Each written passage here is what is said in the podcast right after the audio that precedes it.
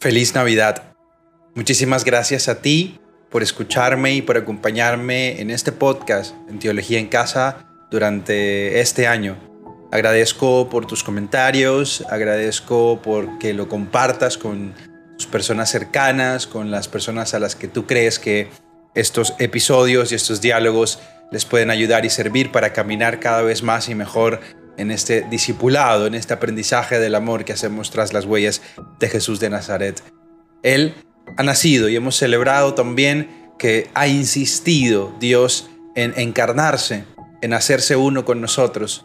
Celebramos Navidad y al mismo tiempo celebramos que Dios insiste en hacer su proyecto posible, que Dios insiste en hacer posible su morada entre nosotros, que cuando creíamos que Dios no nos entendía y que no podía haber un diálogo entre Él y yo, entre Él y nosotros, descubrimos que Dios empieza a aprender las palabras humanas, empieza a balbucear, y ahora llora como nosotros, y ahora canta como nosotros, y ahora ríe como nosotros, y ahora siente hambre también como nosotros. Eso celebramos, celebramos Navidad y celebramos la resistencia de Dios y al mismo tiempo la insistencia. Dios resiste a quedarse lejos e insiste en hacerse cercano.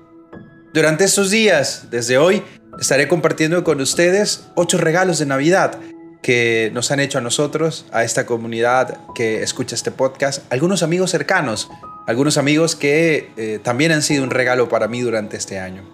Así que gracias, feliz Navidad y que te disfrutes estos regalos que hemos preparado con mucho cariño para ti.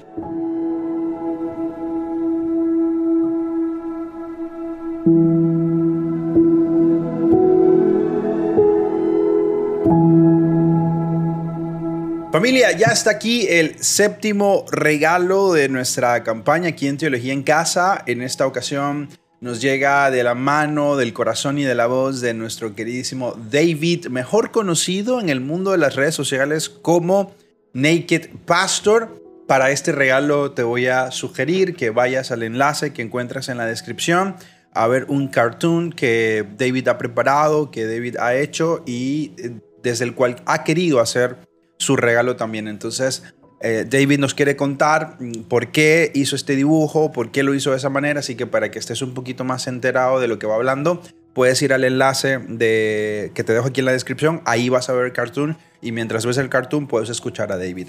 Está en inglés, así que espero que no tengas problemas y si no, ese es un buen propósito para el próximo año, aprender inglés y si no, bueno, puedes buscarte a alguien que sepa inglés y le dices, hey, tengo un podcast que quiero escuchar, me, lo puedes traducir y así también lo escuchas en compañía de otra persona. Y si no tienes problemas con el inglés, pues buenísimo. Aquí está el regalo número 7 de David Hayward, mejor conocido como Naked Pastor. Y eh, gracias una vez más a ti por acompañarme en todo este año, por estar aquí por eh, dejarte abrazar por estos episodios, por dejarme tu comentario, por compartirlo, por ponerle estrellitas, por ponerte ahí a la campanita de notificaciones para que te avise cada que subimos un nuevo episodio en el podcast. Gracias de verdad por sus comentarios. En mi Instagram, arroba soy Marcos he dejado eh, una primera parte de mis deseos teológicos para el 2022. Así que puedes ir a Instagram, arroba soy Marcos y mirarlos y también dejarme ahí algún comentario.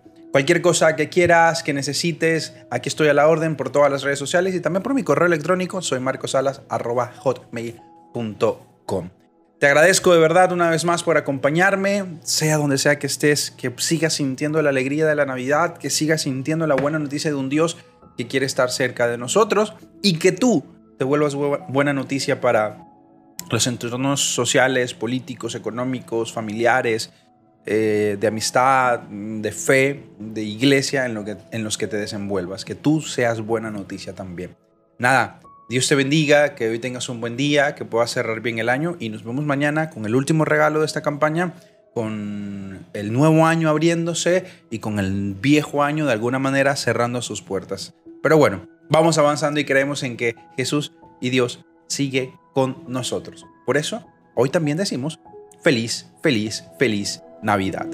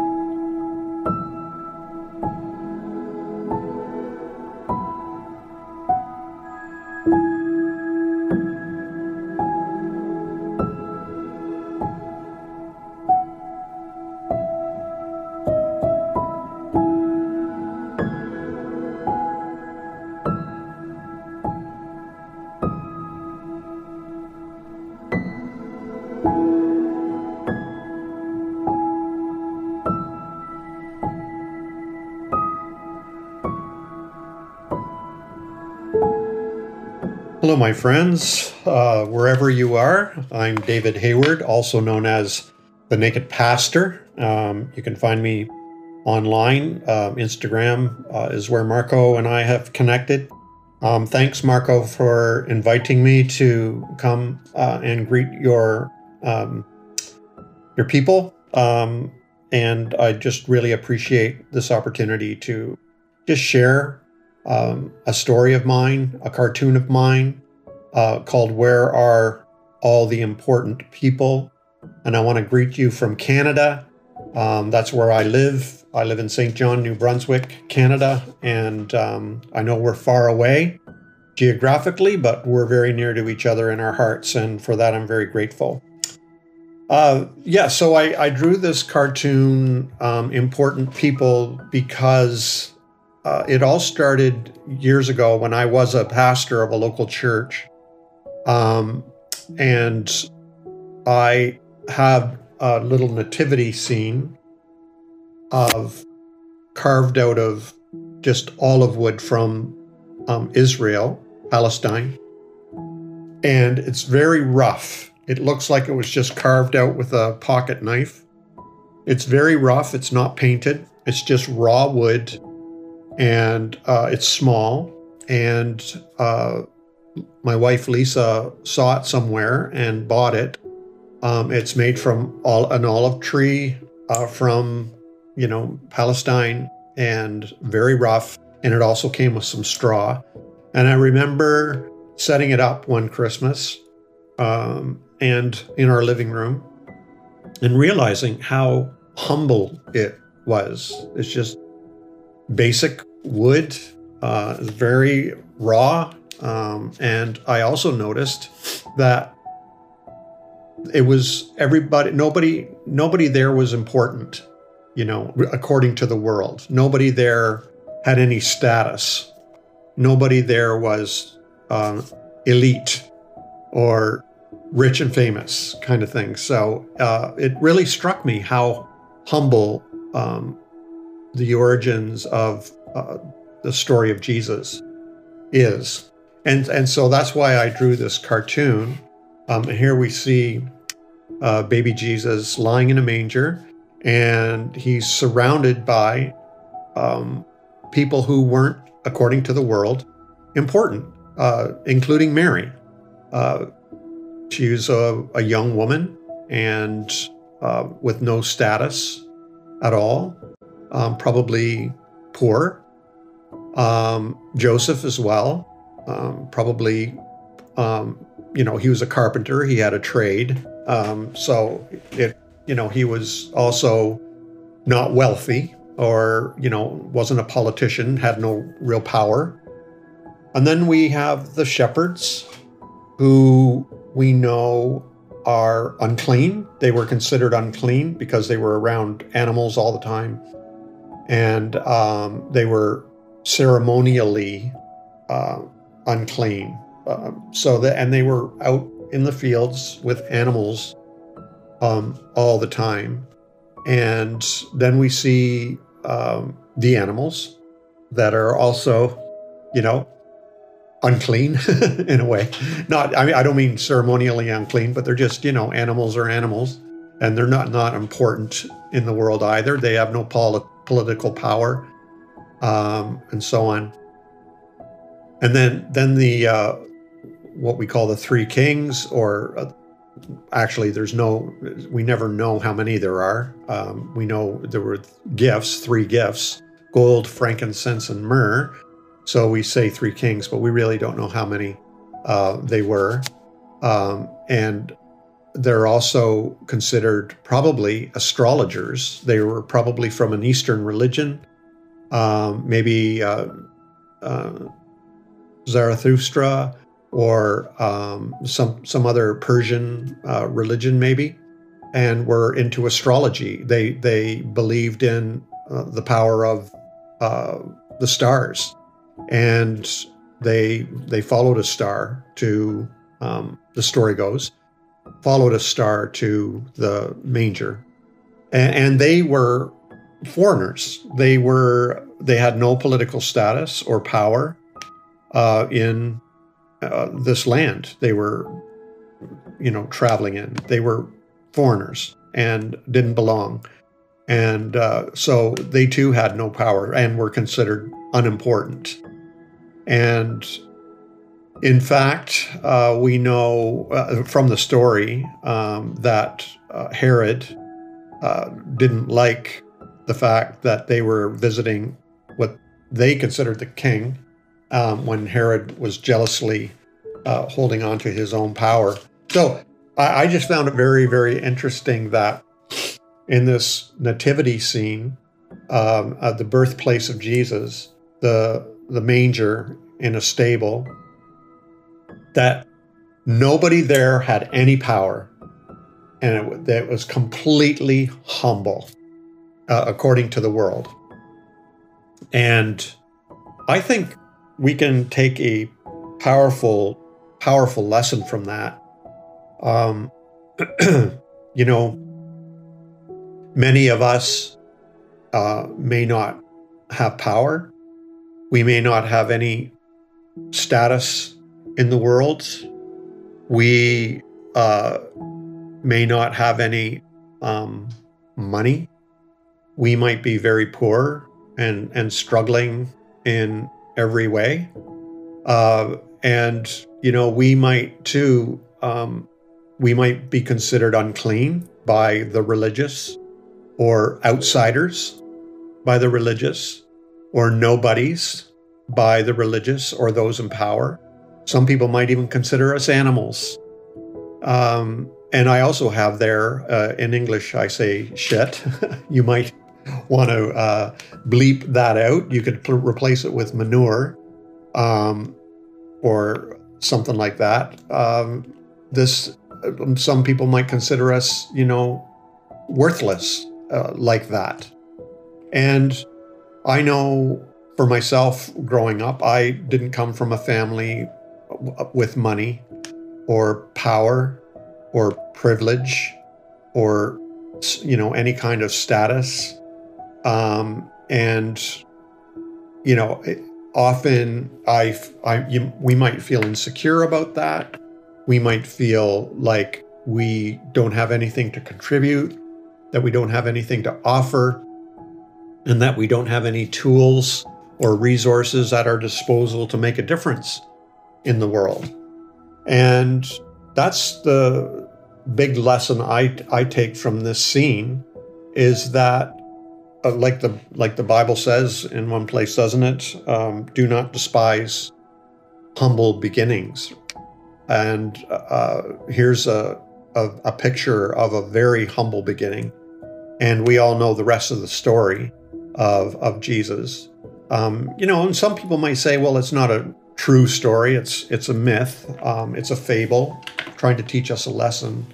But whether whether it's uh, historically accurate or not, uh, the fact is that this story has really um, spread throughout the world and changed the world and influenced the world in many many ways. So, um, my the point of the cartoon is humble beginnings. Do not underestimate them.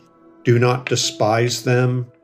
Do not under, you know, by any means, do not underestimate them or devalue them or dismiss them. Uh, and I don't know who I'm speaking with. I can't see you. I don't know, you know, um, what you do. I don't know how large your groups are, how big your churches are, how much money you have, or how much power you have. I'm assuming um, many of you um, may be struggling um, have humble beginnings. Uh, you don't have the money, you don't have the power, you don't have the privilege, you don't have the connections, uh, you know, um, and you might feel really insecure about that, and you might feel really ill-equipped to to do anything. And I'm I, I just wanted to encourage you this Christmas season to don't don't underestimate. It's amazing. I've seen it over and over again where profound and great things come out of nothing. And in fact, that's the creation story too. Whether or not you want to take it literally, this doesn't matter right now. What matters is the concept of ex nihilo, um, which is Latin for out of nothing. Um, that God created the universe out of nothing and out of emptiness, uh, out of, you know, complete zero. The whole universe came. And that is true and profound creativity. And I've seen it in the lives of people. I've seen it in my own life where I might feel completely, one might feel completely empty. One might feel like you have zero to give, zero to offer. You have no resources. You feel weak and helpless. And I'm here to tell you and to remind you that powerful and great things can come out of that.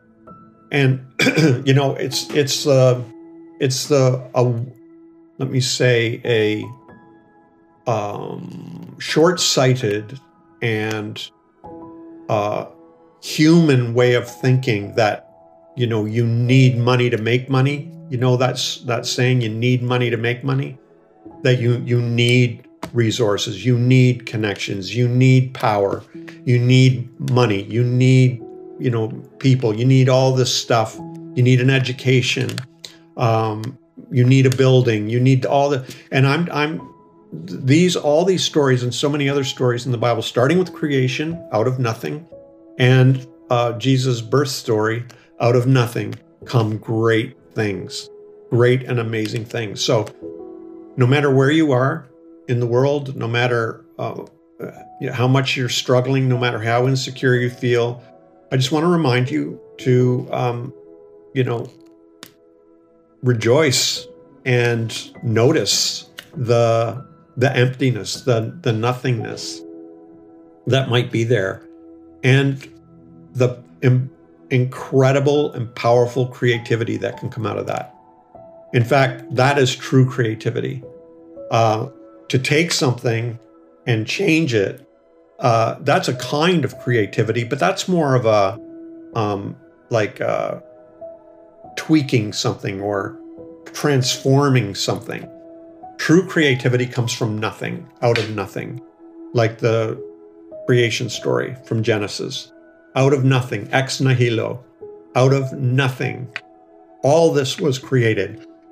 and, excuse me, out of nothing, out of this humble scene of a little baby, um, you know, lying in a manger, surrounded by manure, animals, unclean people, foreigners, nobody with no status, no money, not even a, a home, you know, not even nothing uh, to launch uh, incredible change in the world um, from that one place of absolute nothingness. According to the world, right? I'm talking about according to the world. This really, you look at this picture of the important people, uh, so, so humble, but we know great things came from that. So I just wanted to encourage you Marco and everybody who's listening, it doesn't matter how meager your life might feel right now. I totally believe out of that can come great things. So, Merry Christmas to everybody. And um, thank you so much for listening. And thank you so much, Marco, for inviting me to do this for you and for your people.